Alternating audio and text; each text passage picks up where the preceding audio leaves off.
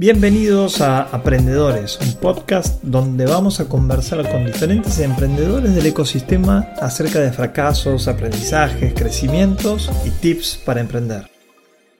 Hola, hola, buenas noches, buenas tardes.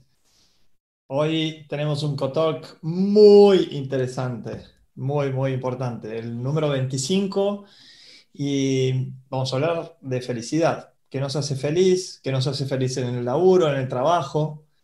Y si el trabajo que tenemos también buenas noches, buenas nos, tardes. nos hace feliz. Así Hoy que es un tema muy alucinante para compartir con una persona muy especial, a quien he conocido hace poco tiempo, pero tengo que decir que me ha generado admiración, he escuchado un par de charlas de él, así que yo no les quiero anticipar demasiado, es simplemente una conversación amistosa con el señor Pablo Cavalieri. ¿Cómo estás, Pablo? Y así es, Diego, ¿cómo andás? Muchísimas gracias por la invitación. Bueno, no, un placer. Y bueno, como te he anticipado, a modo de introducción te voy a hacer varias preguntitas, ¿ok? Dale, atajo, dale. Las re- las respuestas cortas y después vamos y hacemos como una conversación, vamos a estar respondiendo preguntas de la gente, etcétera, etcétera. Entonces, Pablo, ¿qué es una empresa? Es una empresa, una función social, digamos, ¿no? Un organismo social. Muy bien.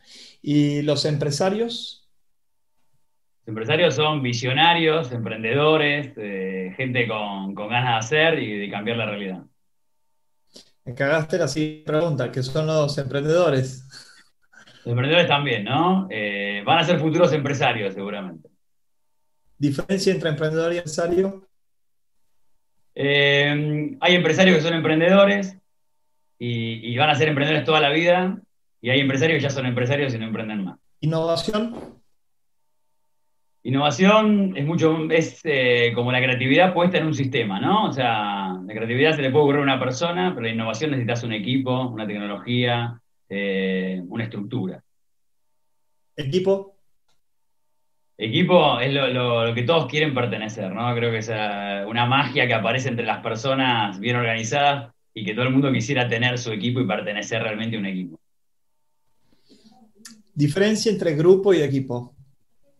Diferente grupo de equipo, camiseta, pertenencia, eh, objetivo claro, eh, autoridad par y responsabilidad por, cobertura, eh, idea común, y sobre todo esto de saber que alguien me cubre. ¿Propósito? El gran sentido, ¿no? El para qué, el para qué hacemos las cosas. eh, el que no tenga propósito va a tener muchos problemas, sin ninguna duda. Después le charlamos de- de- del no propósito de la gente, en dónde se vuelca, y, y creo que es eh, la, base o la piedra filosofal de, de cualquier emprendedor. Bueno, excepcional. Y no te quiero seguir preguntando porque generalmente pregunto qué es la felicidad para vos, pero de eso va a ser el tema, así que ahí lo vamos- a eso la quiero que la hagamos larga. Dale, Entonces, dale, finalmente, eh, eh, Pablo, dos preguntas más. Eh, contanos quién es Pablo Cavalieri. Pablo Gabriel, licenciado en Administración en su vida anterior, eh, emprendedor nato, eh, fa- fanático de emprender y de hacer, eh, pero siempre ba- bajo la condición de que me tuviera que aportar felicidad, ¿no? O sea, no, no concibo el, trabajo como, como un medio, yo tiene que ser como un fin. Y, cada vez que muté fue que me di cuenta que ya no, no- no generaba nada. Entonces es el momento de, de correrse y empezar con otra cosa. Así que desde ese lugar, después empecé a estudiar hace bastante tiempo todo lo que tiene que ver con la programación neurolingüística. Eh, por ahí por el 2000 había hecho un curso, estaba mi, mi empresa feliz, eh, había hecho un curso, digamos, con algunos coaches que no sabían ni lo que era y dije, wow, esto está buenísimo. Y en el 2010 empecé a estudiar. O sea, 10 años tardé en que me cayera alguna ficha de que, de que yo podía hacer Suele pasar. Sí, sí, tal cual, tal cual. Este, y fui a buscar a aquel coach que me había dado el curso y dije, yo quiero ser como vos, ¿dónde tengo que ir? Y ahí empecé a estudiar, este, eh, un fenómeno, Edu, y me dio un par de tips donde empezar, ¿viste? Y empecé a por la escuela de, de la programación lingüística, me encantó, y bueno, a partir de ahí vas sumando un montón de, capas en, lo que vos te sentís identificado y, y demás, ¿no? Y después, bueno, eh, la batalla de, los cuarenta y pico, yo tengo 52, eh, esto hace 10, viste, en la segunda parte de la vida, decir, bueno, ¿cómo me reinserto en el mundo empresario, digamos, con una profesión nueva prácticamente? Y bueno, y ahí tenés toda una, también un- una linda una linda campaña hasta que uno, digamos, entra en ese, en ese mundo y lo disfruta. Totalmente. Bueno, y contanos qué es FlexPlace. FlexPlace es una consultora de felicidad laboral. Eh, la, frase felicidad laboral a veces eh, ya, causa gracia en muchos empresarios cuando yo les cuento esto. Digo, ya si te estás riendo, ya es que es bueno, digamos, ya logramos el efecto. dice felicidad laboral, ¿no? O sea, y, viene con una, con una capa de, en lo personal de, haber hecho. A mí me encanta, me encanta trabajar con equipos. Eh, tengo la suerte de trabajar con muchos equipos de, varias compañías en la parte de empoderamiento, de acompañarlos. Me gustan las dinámicas estas de alto impacto, ¿no? Hago el cruce de las brasas, las cosas bien outdoor, ¿viste? Y, encontraba que toda esa parte, esa, esa adrenalina o esa, esa digamos, todo lo que se genera en ese momento, después como que a la empresa le cuesta mantenerlo. Y empecé a ver que había otras áreas, que no solamente era el coaching para, para, para mantener esa llama, ¿viste? Esa llama prendida. Que muchas veces te llamaban para encenderla, pero después había que mantenerla. Entonces entendí que, la felicidad laboral tenía que ver con trabajar con muchas áreas distintas y empecé a estudiar que ya estaba armado, que había gente que se dedicaba a la felicidad laboral, que no solamente era el coaching la capacitación, sino que había muchas más cosas.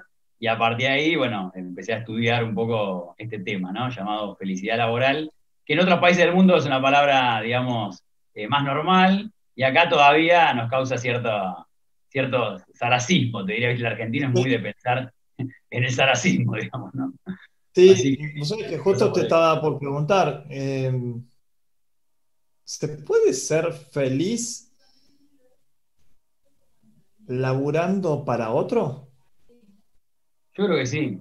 No, todas las personas, vos digo, es un emprendedor nato, este, y evidentemente, y yo creo que también nos costaría muchísimo, pero en la medida que el proyecto, digamos, esté alineado con tus valores, de que vos te identifiques, de que puedas crecer, de que puedas realmente ser un emprendedor dentro de la empresa, ¿no? Porque a veces pensamos que el emprendedor está fuera de la empresa. Y creo que en cualquier área y en cualquier compañía, si las compañías fomentan emprendedorismo adentro, ¿no? O sea, tienen un, golazo, porque en realidad vas a alinear a, las personas. Si en realidad creo que solamente tienen que cumplir el propósito del dueño, y sí, seguramente vas a encontrar eh, este despasaje. Pero, pero el emprendedorismo dentro de la compañía existe si yo le doy el lugar y el escenario, ¿no? O sea, y qué mejor que tener emprendedores natos, digamos. Coincido con vos, a tal punto de que acabamos de lanzar hace unos días una plataforma que se llama Colaborando y lo que hace es vincular a estudiantes universitarios o recientes graduados con emprendedores. Entonces, se conectan y los emprendedores le enseñan a emprender y los eh, estudiantes obviamente van trabajando más, le ponen sus horas culo, le digo yo, eh, sus horas hombre-mujer y en definitiva es un ganar-ganar. Ahora, está totalmente, estoy totalmente de acuerdo con lo que decías vos, tienen que estar alineados los intereses, el, el propósito, las ganas, el objetivo, digamos. El objetivo creo que eh, no puede ser únicamente ganar dinero, ¿no? Totalmente, ¿no? O sea, pasa por ahí. Bueno, lo hacen algunas compañías, te empiezan a preguntar, bueno, ¿qué querés hacer? ¿Qué querés desarrollar? Todos tienen una idea guardada, ¿no? O sea, todos tenemos una idea así que todavía no desarrollamos. Y la misma compañía te forma, te hace incubadora y quiere retenerte. Y qué mejor que vos, digamos, incubes tu proyecto en la empresa que trabajás. Inclusive, a veces con, quizás con mercados diferentes.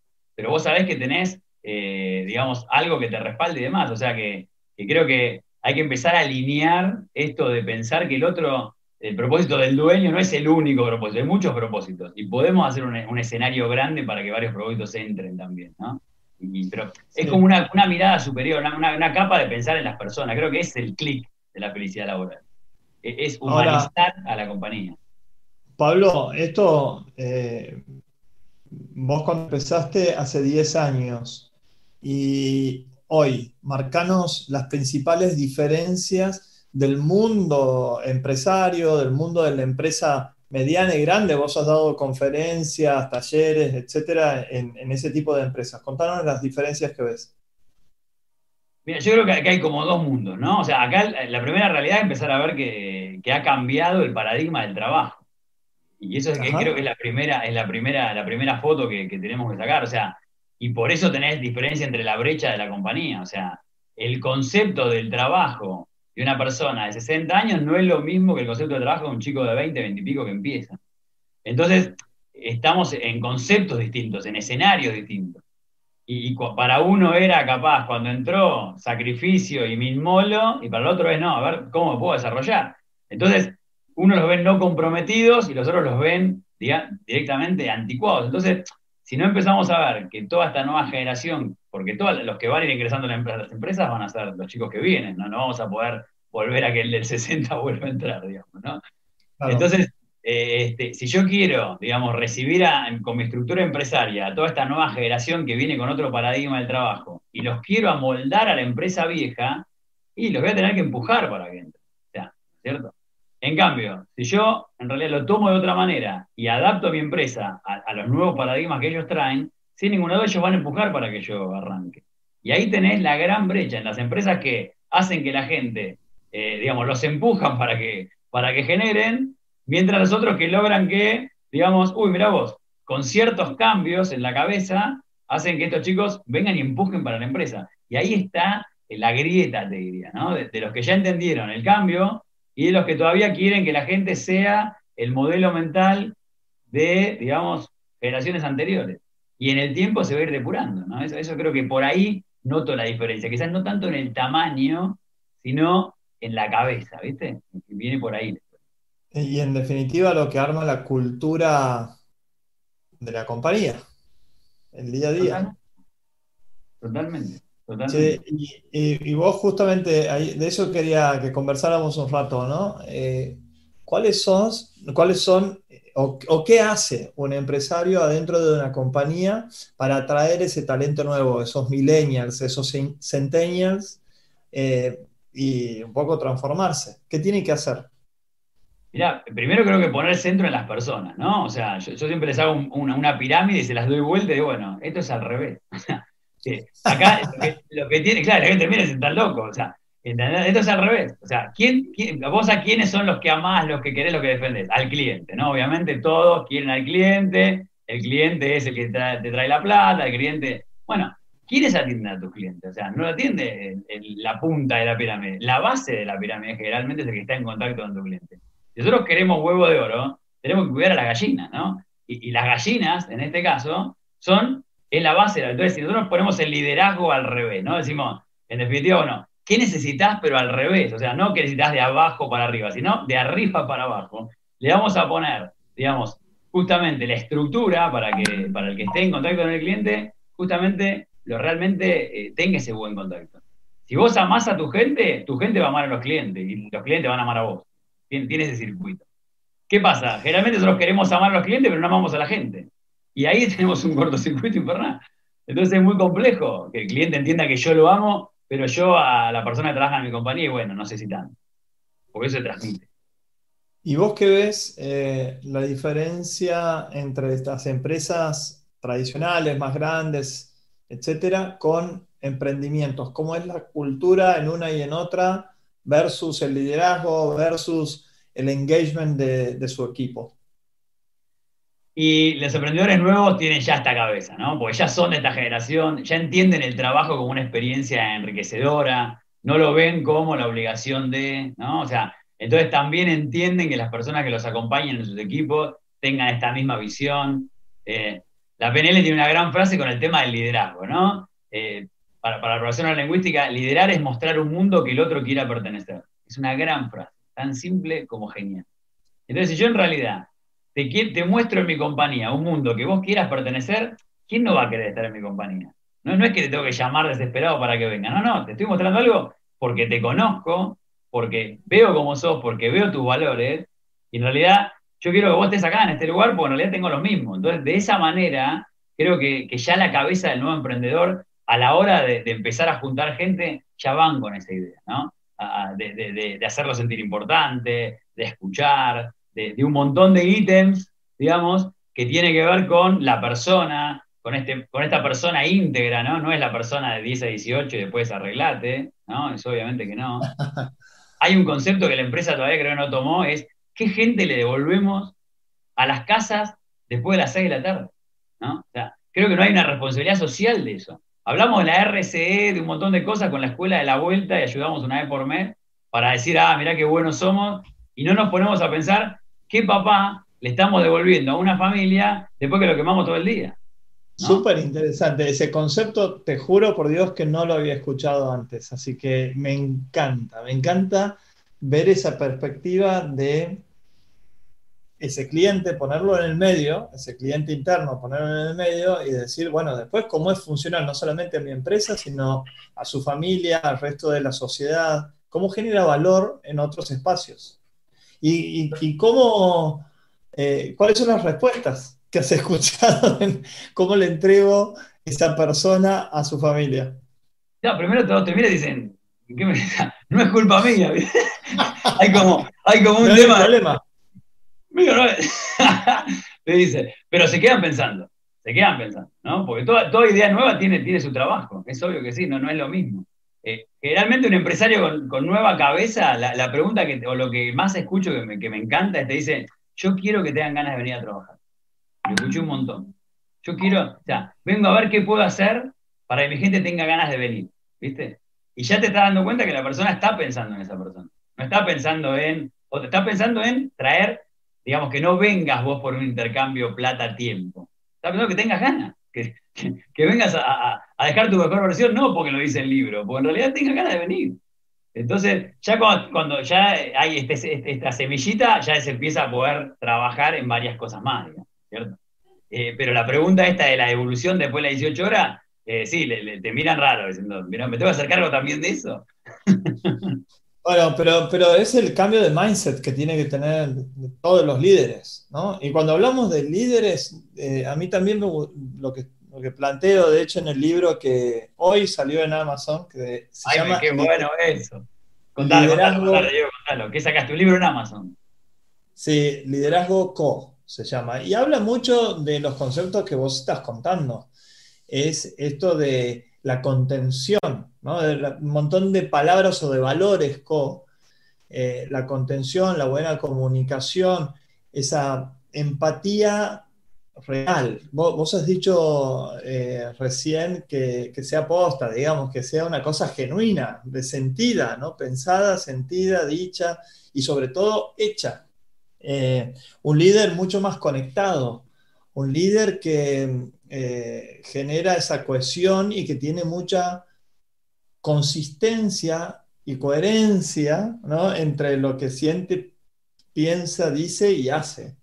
Eh, y sobre todas las cosas, después de que suceden todas estas cosas co, eh, está la generación de la confianza. Confianza que creo yo, Pablo, y puteame, pero yo creo que la relación empleado-empleador por lo general está rota. Sobre todo en empresas grandes, en empresas tradicionales eh, que tienen este mindset medio antiguo.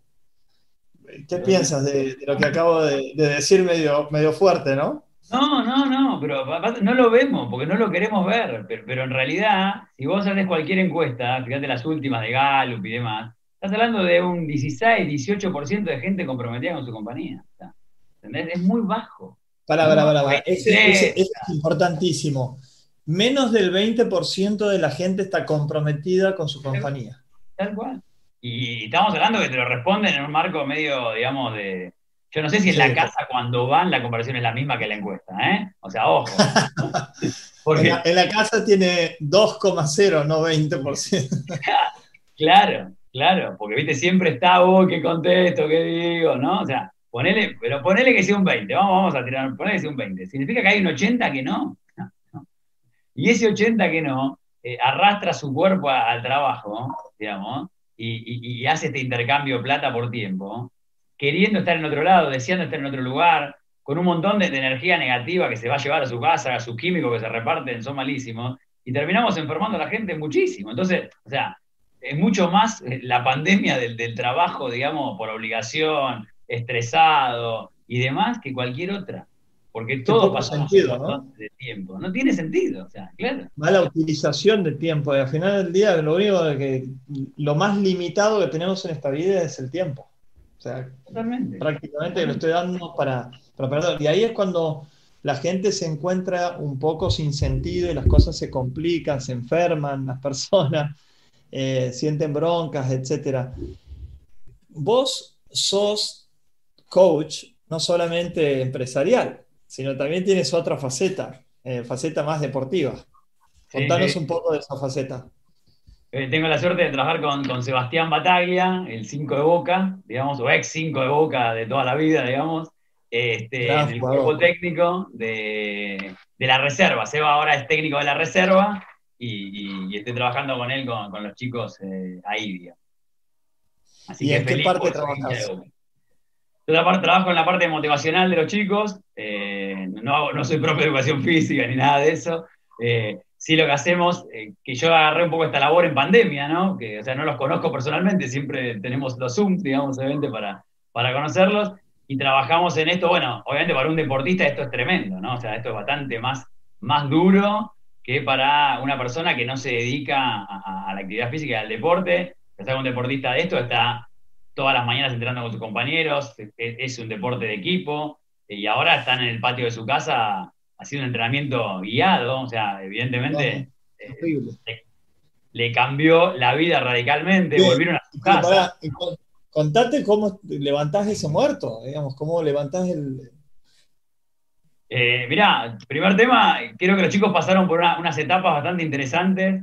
De, al principio, viste, como, como todo, toda etapa, ¿no? Al principio la negación, después viene el duelo, después viene la aceptación, Después ya llega un punto del plan de acción y, la acción. Y ahora creo que ya estamos en la nueva rutina, ¿no? Viste que el cerebro tiene estos 90 días mágicos de, cambiar patrones. Y ahora, bueno, encontramos, y un poco la habilidad también fue eso, que, que le pongan la lupa a, bueno, ¿qué es lo bueno de esto? ¿Qué aprendiste de esto? ¿No? Y estoy más en mi casa, estoy más en mi familia. Bueno, o sea, hay un montón de cosas buenas. Hay un montón de cosas buenas. Entonces, este, al entender que, es para todos igual, que, en definitiva en algún día va a haber un final de un túnel. ¿viste? Creo que al principio lo veían como un pozo y ahora ya lo ven como un túnel. O sea, hay una luz allá al fondo, vamos a volver a jugar al fútbol mágicamente. Este, pero sin duda, sin duda, para un deportista que entrena en un, deporte de equipo, eh, eh, no es fácil atravesar estos momentos, ni hablo. Che, y siguiendo con el tema deportivo, y con esto que conectabas, eh, contabas antes, conectando los dos puntos. Un tipo que le gusta hacer deporte, que es amateur, va porque quiere hacer deporte. ¿Qué pasa con el profesional? ¿Qué pasa con el que ya no juega al fútbol, al rugby, al básquet, a lo que fuese, eh, solamente por eh, pertenecer, por ser parte de un equipo, por hacer deporte, pasar al aire libre, sino que ya se, se vuelve en su trabajo. ¿Cómo eh, toca la, motivación? ¿Cómo toca el tema de la guita que hay de por medio, del dinero? Mirá, eh, con, la reserva en particular de un club de fútbol es un caso muy, muy especial, porque están ahí de ser profesionales, en realidad ya tienen su contrato, un contrato, digamos, de, obviamente diferente al plantel superior, está claro, pero están siempre ahí por, por, por, por, darle gran paso, que es un gran paso que les cambiaría la vida tremendamente. Pero también saben que de cada 10 y llegará uno, ¿no? A, jugar en primera boca, por ejemplo, llegará uno. Entonces, hay que trabajar mucho en decir, bueno, está todo bien, ese va a llegar y va a tener eso que tanto soñó, ese motivo, eso que lo puso ahí, que lo hizo entrenar. Son chicos que dejaron muchas cosas, pero muchas cosas. Muchas veces dejaron sus pueblos, ¿no? Porque uno de los grandes cambios para, la reserva es que generalmente vivían en, la Casa Amarilla o en Buenos Aires, ponerle en boca, y ahora acabó de su casa. O sea, cosa que hace años que no estaban, porque estos chicos se han criado prácticamente lejos de su casa por su sueño, ¿no? Venían, con su mamá los dejaba y capaz venían el mes que viene, a ver, eh, eh, eh, y tenían 14 años. O sea, Y en realidad dejaste todo por, por esto. Y, estás a, nada, a nada de que se cumpla o a nada de que no haya nada, ¿no? Entonces, este, no solo hay que trabajar, digamos, para los que lleguen, que obviamente después ya, ya tienen otro, otro, otro entrenamiento, sino para trabajar por los planes B que pueda haber, ¿no? Y, que los vean como, como posible. Porque en definitiva... Este, ¿Otras salidas laborales, eh, profesionales, etcétera? Sí, viste que la felicidad tiene que ver las expectativas y el resultado, ¿no? O sea, cuando vos de alguna manera... es una relación expectativa-resultado. Si yo espero 5 y me saco 7, eh, estoy contento. Si yo esperaba 10 y me saco 7, no está tan bueno. El resultado es igual, pero lo que, lo que varía es la expectativa.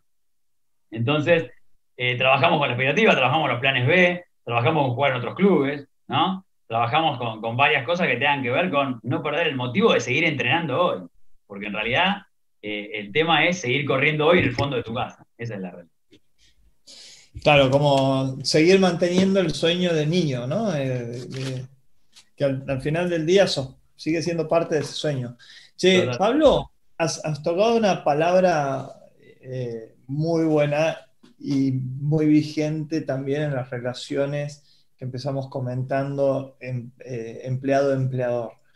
Hablarnos más de las expectativas de la gente que se siente por ahí un poco achatada o de la gente que sueña demasiado alto. ¿Cómo ves esos mundos? ¿Cómo paleas determinadas eh, situaciones? ¿Cómo las manejas? Mira, yo creo que Einstein tiene viste que a Einstein se le adjudican un montón de frases, ¿no? Pero yo creo que la pregunta más maravillosa que, ha hecho es esta de decirte, eh, ¿en qué universo crees que vives? ¿No? Te dice. ¿En un universo amigo o un universo enemigo? Y esa pregunta, que está en el inconsciente de todos, y si tenemos gente escuchándonos, también que, me encantaría que se la haga, ¿no? O sea, si vos tenés en el inconsciente que estás en un universo amigo, tenés, las personas son socios, o pueden ser clientes, o pueden ser buenas relaciones, eh, las oportunidades se comparten, eh, el mundo es un lugar grande, es un lugar que puedes llegar, que puedes construir, que puedes crear.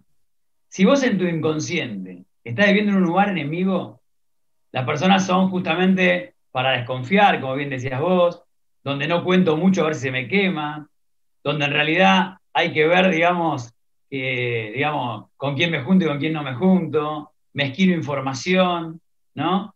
Y, esa es la, pregunta clave, creo que, de decodificar a un ser humano en un, digamos, escenario, para hacer una manera, como puede ser una compañía. Si él cree que está en un lugar enemigo, va a ser complejo. ¿Y eso es un mindset? ¿Es una actitud a la vida? Es una actitud, es una creencia, y como bien sabemos, las creencias se nos han grabado por experiencias eh, personales, por, justamente personas que le dimos autoridad y nos dijeron que este es un lugar peligroso, cuídate, por, por un montón de cosas que han hecho que vos digas, no, no, la verdad, estoy en un mundo hostil. Estoy en un mundo hostil, es complejo. Perdón, termina. No, no, te, decía eso, o sea, que vivir en un mundo hostil, imagínatelo a nivel de, otro, del, hombre de hace muchísimos años, si vos ves en una selva hostil y te vas a cuidar, el miedo te pone la defensiva, te pone armas, no te pone una raqueta para jugar al tenis con el otro, te pone un rifle, ¿no? Y, entonces estoy siempre a la defensiva, y, date cuenta, hasta hay formas de gobierno así, ¿no? Creo que, el ser humano cuando ve a alguien lo ve amigo, lo ve enemigo o lo ve botín. Es así de simple, mira. tan simple que como los perros. O sea, Vos fíjate, si tenés perro, sabés lo que te hablo. O sea, cuando vos llegás y sos el amo, el perro que te ve, amigo, ladra, festeja, salta, semea. Buenísimo, te, festeja. Viene alguien a cobrar, ¿cómo lo ve el perro? Enemigo. Lo quiere morder, lo quiere asesinar, se le quiere encima. Lo quiere matar. ¿Y qué cuida el perro? El botín. Pero el botín, digamos, lo protege de los enemigos. A los amigos te puedes acercar. Y los seres humanos somos iguales. Mirá si nos casamos, tenés una relación de pareja, te casás lo ves como amigo o amiga. Amigo, compartimos la fiesta, compramos el departamento, amigo. No sé, una vez leíste un WhatsApp que no te gustó, se pudrió la relación, pasó a ser enemigo, viste, enemigo. ¿Qué pongo? Un abogado que me defienda para repartir el botín más para mí, no para vos. ¿No? Somos iguales, exactamente iguales. Entonces, de alguna manera, a nivel inconsciente, si tenés gente que ve todo el tiempo enemigos y se va a comportar de una manera bastante muy, muy diferente a alguien que ve amigos. Y creo que por ahí pasa, digamos, esa relación. ¿Cómo se trabaja el inconsciente de una persona que está dentro de un equipo que tiene esta como cuestión de miedos, de estar siempre a la defensiva? Me encantó cómo que, es alguien que, que, puede aportar valor desde lo técnico, pero por ahí no aportar valor desde lo humano. Mirá, eh, yo creo que muchas veces em, la gente siempre está buscando reconocimiento, eh, ¿no? Nunca te vas a cansar de recibir plata y de recibir reconocimiento. Es así de simple. Y en las compañías siempre vamos por el estímulo, por el bono, por el premio, por, Y en realidad creo que tantas veces más es, que alguien te reconozca, que veas lo que haces, que no veas que sos invisible, que, de vez en cuando este, vean que realmente contribuís. Y, muchas veces cambiar el escenario de no me reconoce, nadie me ve, nadie me escucha, nadie le importa, es a veces poner simplemente una oreja, es el hecho de buscar los mecanismos para que el grupo tenga, tenga este sistema de, de, genuinamente entrenar el reconocimiento, de que tu jefe o quien sea el que lidere el equipo realmente lo haga y la gente realmente se da cuenta que es valorada, que cambia, ¿no? En aquella charlita que escuchaste, digo que a la gente que pone un cartel que dice, haceme sentir importante. Y vos a cada uno le, te pones el cartel, le haceme sentir importante, la gente, evidentemente, nadie no quiere ser importante. Entonces, si vos a nivel del equipo tratás a todos como importante, la gente va a querer estar con vos, no tengas duda, y va a ser su amigo no su enemigo, el que no lo reconoce. Entonces, creo que, el mismo y el cariño, como bien decía vos, digo, ¿no? Bien entendido por la persona en sí, no por el rol, ¿no? Porque yo trabajo con alguien, trabajo con una persona, no importa el puesto. Hay líderes que tienen cosas, no tienen personas, ¿viste? Cosifican, tienen como pieza de ajedrez. Bueno, ataco con el, con, el peón, me defiendo con la reina, no. O sea, son personas que tienen sentimientos, emociones, familia. Entonces, creo que, si los tratamos como, como, si nos tratamos como humanos y personas, creo que el enemigo empieza a desaparecer y se achica. Pero bueno, a veces estamos tan con este mindset que decimos de otra manera que nos cuesta. Sí, y has hablado muchísimo de liderazgo. Eh, en un grupo humano, vamos a llamarle una empresa, un equipo, eh, ¿todos pueden ser líderes al mismo tiempo? Yo creo que el liderazgo bien entendido es el que escucha, ¿no? O sea, la gran frase que dice el líder que no, que no escucha a nadie, en algún momento nadie va a decir nada, y es lógico. Si, vos le, dijiste varias veces a tu líder ciertas cosas y nunca escuchó, en un momento no dice más nada. ¿Para qué voy a hablar si total no me escuchan?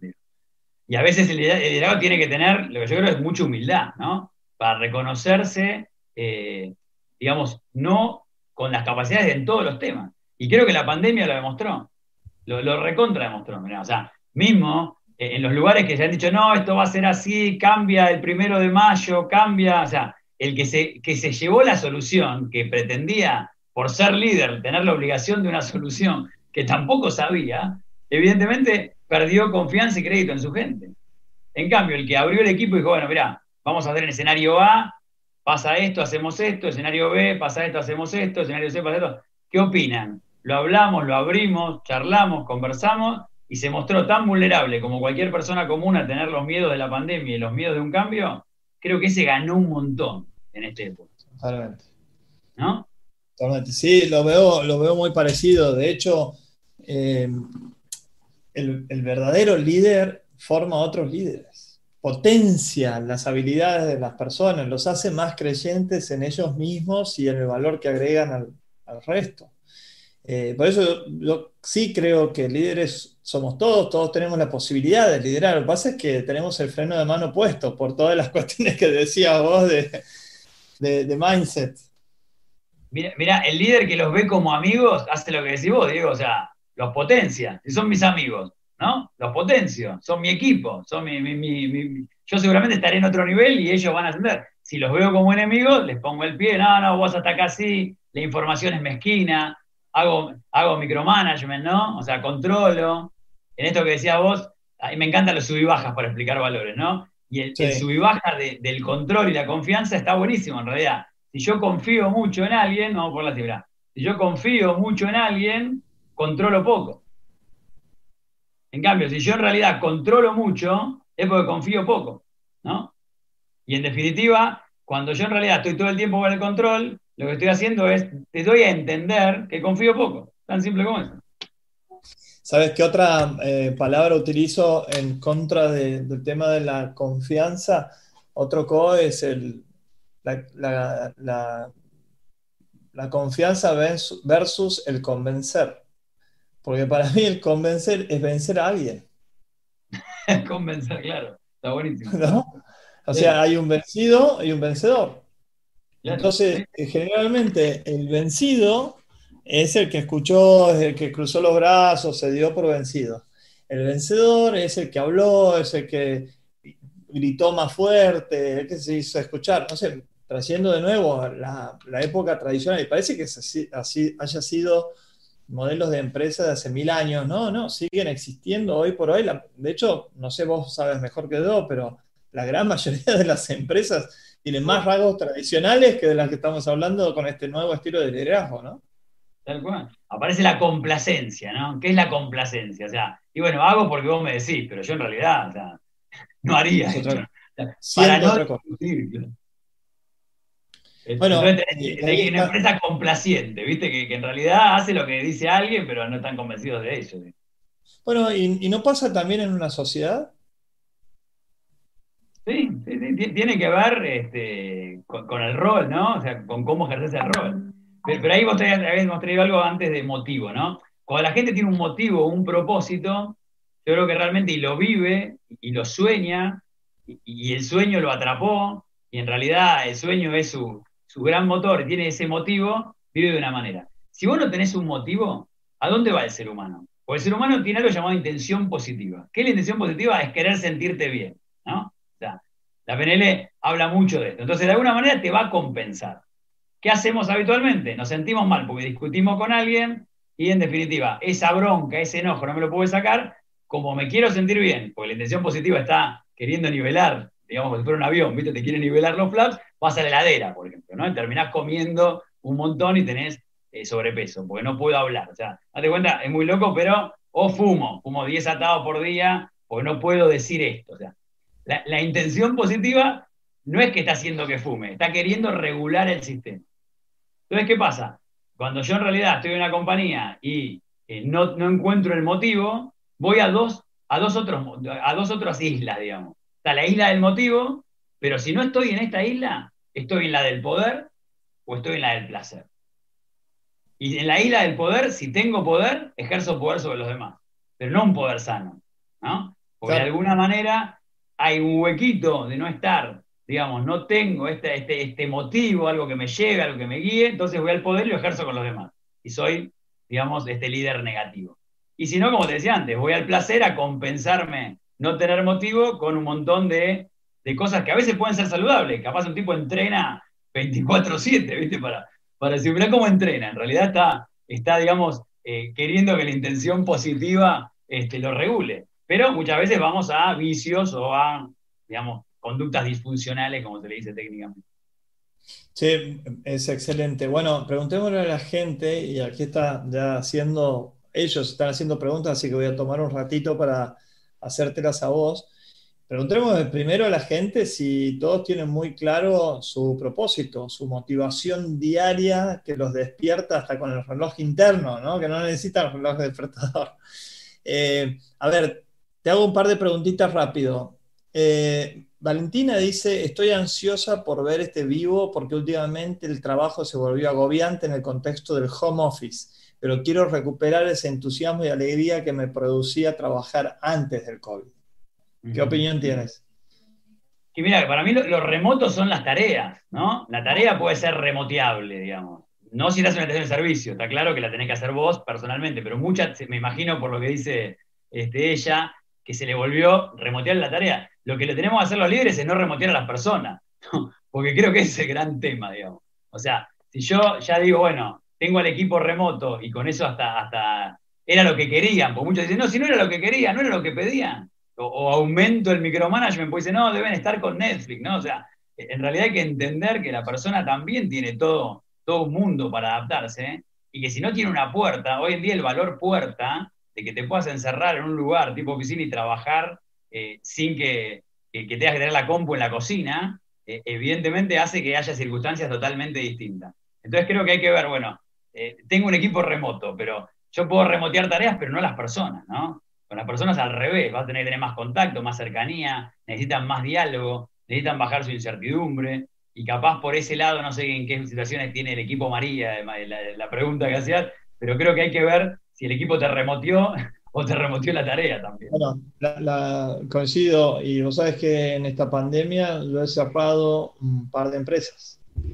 Y tienen que ver con esto de que hay otras empresas que sí tienen que ver mucho más con mi propósito, y eh, tenías que dedicarle más tiempo, por lo que decías vos. Si antes tenías una reunión al mes, ahora tenemos dos reuniones al día. Se ha multiplicado para charlar del laburo y para charlar de cosas que no sean de laburo, o para sacar un poco el, el mindset, lo que decías vos, no, no, no estar remoteados, ¿no? sino estar más próximos que nunca. Sabés que, que tenemos eh, mal seteado esto de que el miedo, digamos, eh, digamos, el contravalor del miedo parecería el valor, ¿no? O sea, y químicamente en el cerebro, el miedo se disipa con la compañía. Entonces, si la gente tiene miedo. Con la compañía. Con, la, compañía de, otra persona, ¿no? Y te habrá pasado una situación, digo, que vos te, te, temeroso por algo y enseguida uno va a querer compartir, a querer estar con alguien, a, realmente, digamos, que sientas a alguien cerca. Y acá tenés, tenés varios miedos. Puedes tener miedo por, por, la, por la pandemia, si realmente tenés algún factor de riesgo, que también puede ser, o puedes tener miedo de la incertidumbre de perder el trabajo. Entonces, cuando más remotos estamos, vamos a estar peor. O sea, como bien decís, cuando más hagas charlas, cuando más te cerca, cuando más la, la, persona que está con vos te sienta cerca, tiene mucho más sentido. Che, Iván hace una pregunta muy interesante. Dice, ¿qué debe eh, me, encantó el concepto, dijo, no, sé en qué momento, ¿no? Pero dice, ¿qué debe cumplir una empresa para convertirse en una incubadora para sus empleados? Me imagino que es aquella frase que has, dicho al principio. Y yo creo que, habría que, por lo menos saber qué, quieren incubar, ¿no? O sea, creo que la gente no piensa que, primer tema, no tiene la confianza para contarlo, muchas veces.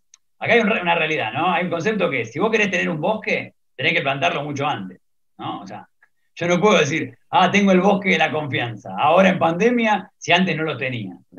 Si antes no lo tenía, bueno, puede ser un buen momento para empezar a sembrarlo, pero en realidad eh, la, confianza y el árbol tienen un concepto también, ¿no? O sea, la tenemos que construir, la tenemos que construir en el tiempo. Entonces, si una empresa no ha logrado despertar confianza en las tareas habituales, no creo que alguien venga y te diga, che, ¿tenés algo para un proyecto bueno para aportar? No te lo digo ni a palo, porque no te veo como amigo, te veo como enemigo. Entonces, en definitiva, no lo voy a hacer. ¿Cuándo puedo lograr esto? Cuando yo ya tengo el bosque de la confianza armado y en definitiva me preocupo por vos. ¿qué querés desarrollar? No? ¿Qué te preocupa? ¿Cuál es tu preocupación? Porque a veces capaz eh, el, emprendedurismo tiene que ver también, y hay compañías que lo hacen, es, bueno, ¿cuál es tu preocupación hoy? No, tengo problemas con mi hijo que quiero mandar a la facultad y no tengo el dinero. Bueno, capaz, eh, eh, digamos, que yo te pague la facultad de tu hijo tiene mucho más sentido que te banque un proyecto. Entonces, ¿Cómo, puedo yo pensar en la gente? Preguntarle qué le pasa, cuál es su zona de incomodidad ahora. Totalmente, bueno, eh, yo lo uno a, lo que mencionaste vos ya. Uno es las expectativas, es decir, saber qué intenciones tiene, qué le gustaría hacer, y el líder en, realidad se vuelve un facilitador de ese, que ese cliente llegue a la solución que está buscando. ¿no?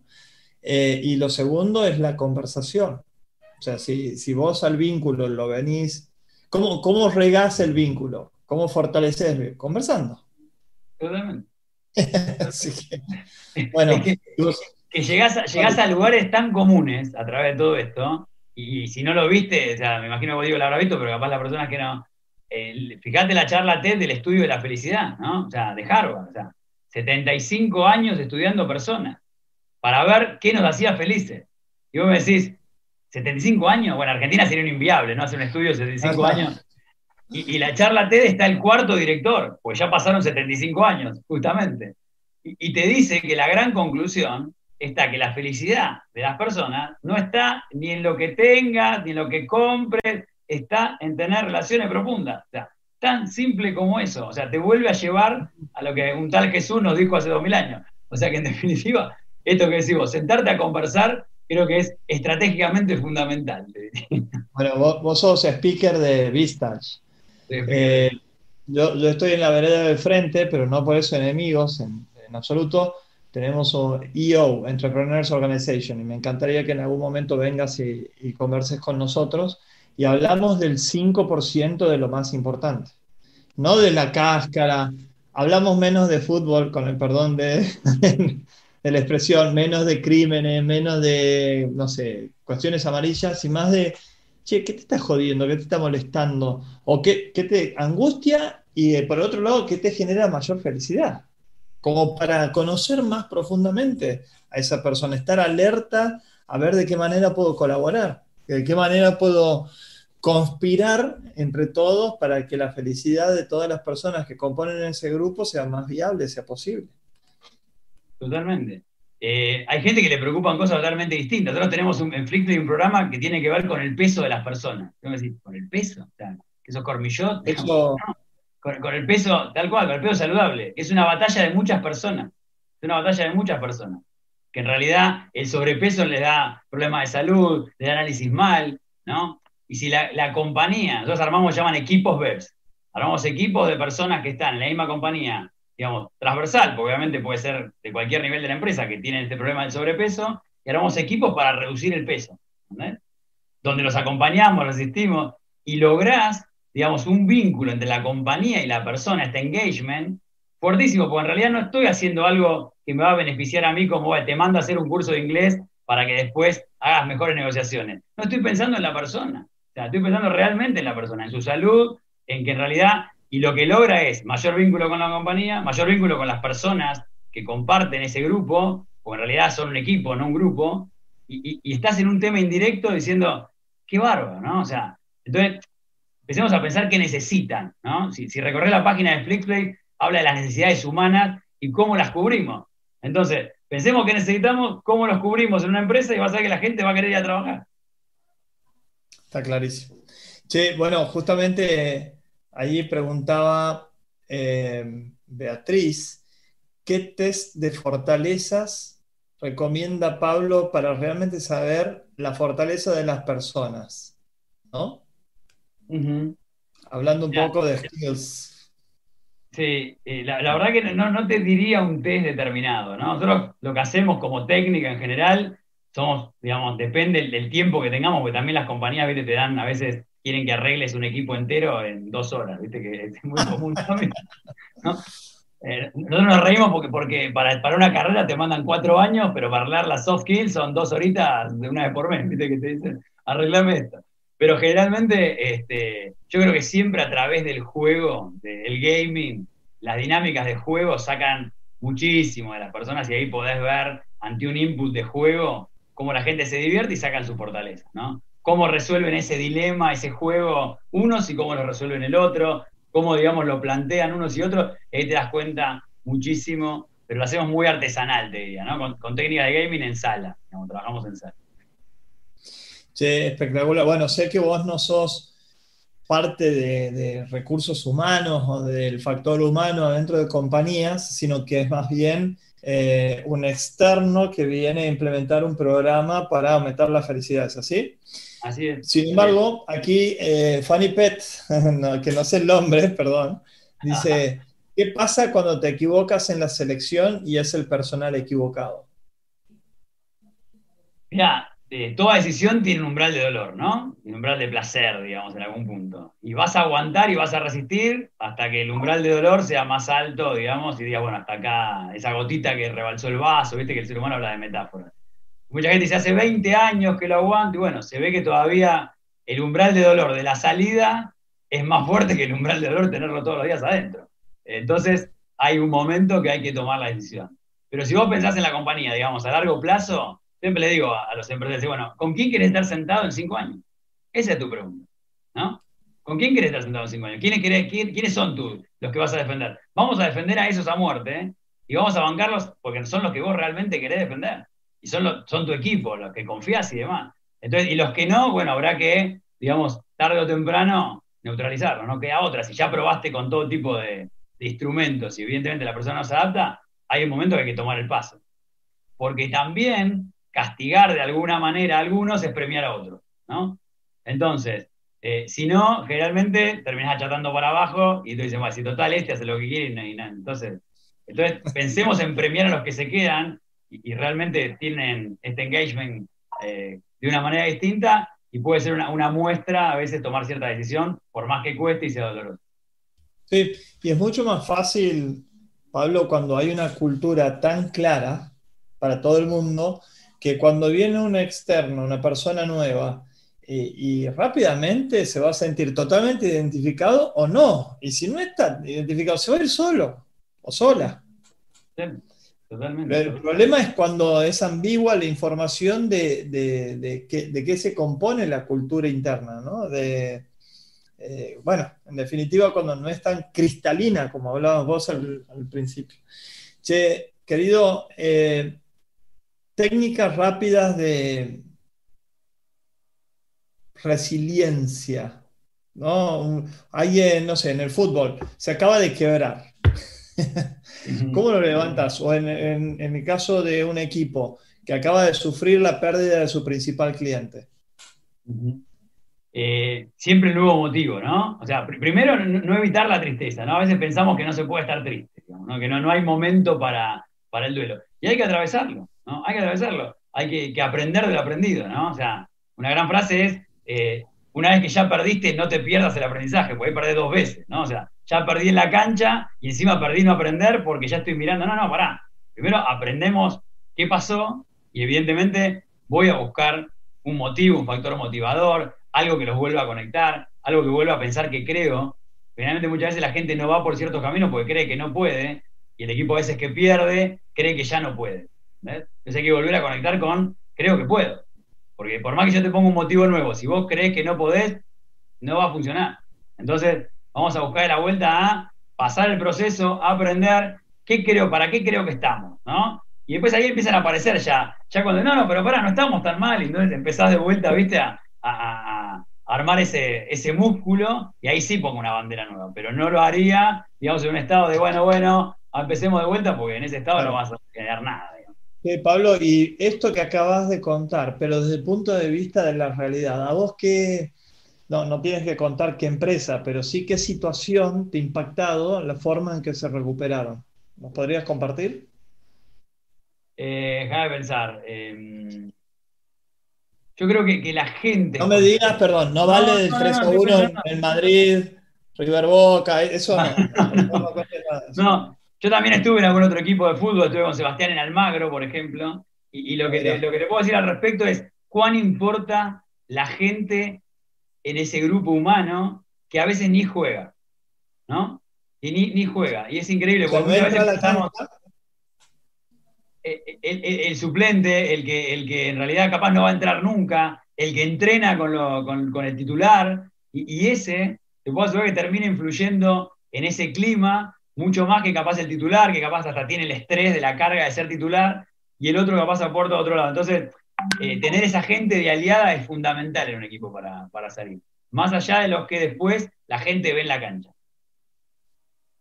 El Rudy, la película, ¿no? Eh, no la vi, mira, tengo poco sí. mirala, eh, es, una historia real de fútbol americano, un equipo de fútbol universitario, en donde era un peticito, pero y que se golpeaba, lo mataban y el flaco intentaba, intentaba, intentaba. Bueno, no, voy a contar el final, pero después, mirala, Rudy. Así Rudy, me, la voy a anotar, mira, me la voy a anotar acá. Rudy. R-U-D-I, sí, todo, porque es, es, es una historia de este mindset resiliente, ¿no? Ese mindset de puedo, de levantarse de cada una de las caídas. Querido, eh, ¿cuál es la diferencia entre motivación e inspiración? Motivación e inspiración. Eh, el motivo es bien intrínseco, ¿no? Es bien de uno, pero, pero en realidad tiene que tener inspiración. No, no, no las tengo mira, clara como para una palabra o la otra. Los, veo tan, tan unidos, ¿no? Eh, capaz lo inspirador puede ser otra persona afuera, vos podés inspirar a alguien, no le puedes contagiar motivo, pero sí poder inspirar, y el motivo lo veo bien personal, bien de, bien de, viste la mamushka que sacás todo y está la última, ese, ahí, que hay una gran película que dice, ¿cuál es tu centro? ¿no? Lo a la vez, o sea, qué bueno, o sea, porque en realidad ahí, en esa esencia, está el motivo, ¿viste? Que, que capaz encontrás un mecanismo para que fluya. Y capaz la inspiración la veo como que alguien te puede inspirar o vos puedes inspirar a otro pero el motivo lo veo como algo bien intrínseco. Eh, aquí pregunta firma laboral. Eh, ¿Qué terreno deja mejores ejemplos del trabajo en equipo, el deporte o la empresa? Vos que estás en los dos campos. Sí, sí, sí, es buenísima. Nosotros con Sebastián Batalla le damos una charla juntos, se llama Los 10 mandamientos de un equipo ganador. Y vemos y atamos este, cosas que le pasaron a Sebastián en el fútbol, en su época de boca, con lo que pasa en la empresa, ¿viste? Y, claro, para el fútbol es mucho más gráfico verlo que para la compañía. ¿viste? Eh, ¿Por qué? Porque el fútbol tiene resultado visible. Muchas veces la compañía no, no, tenés tan claro el resultado. Mucha gente dice, sí, yo trabajo para esto, pero no sé, digamos, cómo salimos. Es como que fueras un partido y no supieras el resultado. Recontra desmotivador, ¿no? Jugá, jugá dos años seguidos al fútbol sin contar los goles. ¿Te gusta el fútbol? Y ya me cansó. Claro, o sea, entonces como muchas veces los líderes no se ponen objetivos, metas, porque tienen miedo a ver si las cumplimos, van a pedir aumento de sueldo, entonces estamos jugando un partido eterno y no contamos los goles. No es que no te guste el deporte, nos falta cambiar la regla del juego. Y en el deporte es claro, ganás, perdés, campeonato, prensa. Creo que la empresa le falta toda esa parte. Bueno, genial. Eh, Pablo, me estamos terminando. Te quería preguntar sobre tus sueños, o sea, cinco años, diez años para adelante.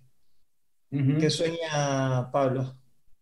Mirá, este, yo cuando empecé, digamos, cuando tuve que hacer la mutación del segundo nacimiento, ¿viste? Cuando dicen que hay dos veces que uno ha nacido. ¿eh? En tus 40. En mis 40. Eh, dicen que una vez, uno, digamos, naciste una vez y está bien y es la mejor, pero la segunda vez es cuando te das cuenta para qué naciste, ¿no? Naciste dos veces. Y, en este segundo, en este para qué naciste, encontré que, que tenía esta esto me salía natural, capaz de poder contribuir con la gente, poder contribuir con los equipos, poder, digamos, eh, trabajar un poco de facilitador. Yo creo que la gran palabra que usaste vos es la que me identifica, soy facilitador. Nosotros no tenemos ninguna solución, facilitamos las soluciones de los demás. Y en algún momento, cuando te tenés que reencontrar, también encontré mi frase, y era que mis hijas tengan un papá orgulloso de lo que hacen. O sea que cinco años o diez, creo que va a seguir estando exactamente igual, más allá de que cualquier cosa sea que yo haga, y creo que si ellas este, tienen un papá orgulloso de lo que hace, vamos bien. Bueno, Pablo, hablamos de felicidad, de motivación, de inspiración, hablamos de propósito, hablamos de que si no tenemos propósito difícilmente seamos felices y seguramente la culpa la va a tener otro. Hablamos de equipos, hablamos de grupos, hablamos de resiliencia, compartimos algunas experiencias sobre el liderazgo, eh, también sobre la visión, esto que decías recién, que quieres hacer eh, en cinco años, sobre la trascendencia, ¿no? Porque no solamente es trascender a través de tus hijas, sino también en la gente con la que tienes la, oportunidad de interactuar, de influenciar de alguna manera. Uno, uno es un espejo siempre, entonces o, tiras mierda o, das luz, una de dos, estás en uno de los tres extremos.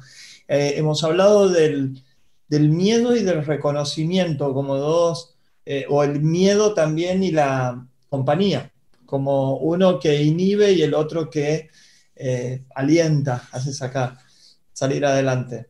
Te quiero agradecer muchísimo por todos estos conceptos y te voy a decir una cosa que me parece todavía más importante. No solo lo que dijiste, sino cómo lo dijiste en la hora que llevamos hablando no se te borró la sonrisa de la boca. Y eso para mí habla de quién es Pablo Cavalieri. Así que muchísimas, muchísimas, muchísimas gracias por tu tiempo, tu sabiduría. Y bueno, esperemos hacer pronto otro Cotalk, si te animas. Por supuesto. Te quiero Lo traes a Sebastián. ¿Eh? Lo traes a Sebastián y hablas. Dale, dale. Sebastián es un gran tipo, o sea, más allá de un gran jugador de fútbol, es un gran tipo, así que va a estar feliz de, charlar con un rato con vos, te, olvidas. Pongan, ¿Eh? pongan, fecha ustedes que nosotros vamos a estar felices, así que Palito, un abrazo gigante y la gente muy agradecida aquí, estoy viendo inclusive gente amiga como Gonza Figueroa que nos manda saludos. Así que nos vemos la próxima, Pablo. Muchísimas, muchísimas gracias. Gracias totales, gracias totales, en serio. esta vez, la próxima semana, vamos a tocar un tema más legal, así que más duro, pero justamente también tenemos que tener esas cosas en cuenta para poder ser felices. Nos vemos el próximo martes. Un abrazo para todos. Chao, chao. Esperamos que hayas encontrado valor en estos aprendizajes y te esperamos para nuevos podcasts. Te recuerdo que puedes escuchar en Spotify, Apple Podcasts, Google Podcasts, YouTube y visitando nuestra página web diegonoriega.co.